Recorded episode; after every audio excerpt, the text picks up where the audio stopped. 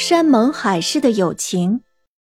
不久前，我们做了一次小小的旅行，心中渴望再做一次大旅行。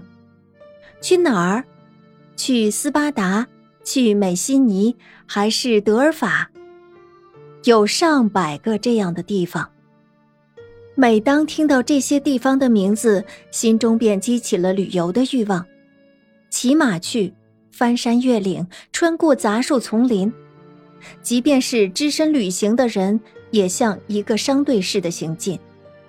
他骑马走在前面，带着他的赶马人，一匹驮东西的马，驮着箱子、帐篷和给养。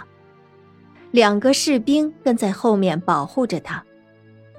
经过令人乏味的跋涉，并没有备有舒适床位的旅店迎候他。在一片荒野之中，帐篷是他的避身之所。赶马人烧比拉夫做晚餐，成千上万的蚊虫围着帐篷嗡嗡叫。这一夜真惨极了，可第二天又要穿过激流险滩，骑稳了别掉下来。如此麻烦艰辛，你到底图什么？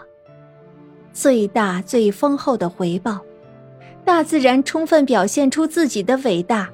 每个地方都具有历史意义，使人从眼睛到心灵得到极大的感受。诗人用歌来歌颂它，画家用鲜艳的色彩描绘它，但是那些芬芳的气息沁入目睹者的肺腑，永远在他的心灵中生根，这是不能再现的。山上那位孤寂的牧羊人。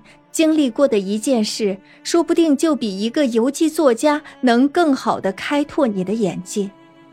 他只需一些简单的叙述，便能让你了解希腊人的国土。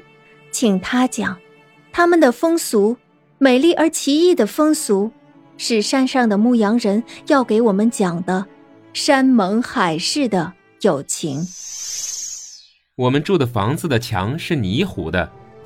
不过门柱用的则是刻有凹槽的大理石，这种大理石就产在盖房子的地方。屋顶现在变得漆黑，太脏了。可当初铺屋顶的时候，用的材料是从后山砍来的，它们可都是开着花的夹竹桃和新鲜的桂花树枝。我们房子的四周空间很窄，陡峭的岩石像着一样耸立着。露出一层赤裸的黑色，岩石顶上往往悬浮着云朵，就像白色的活动生灵。我从来没有听到过鸟儿鸣叫，这里也从来没有男人随着风笛奏出的曲子跳舞。不过这个地方自古以来就是神圣的，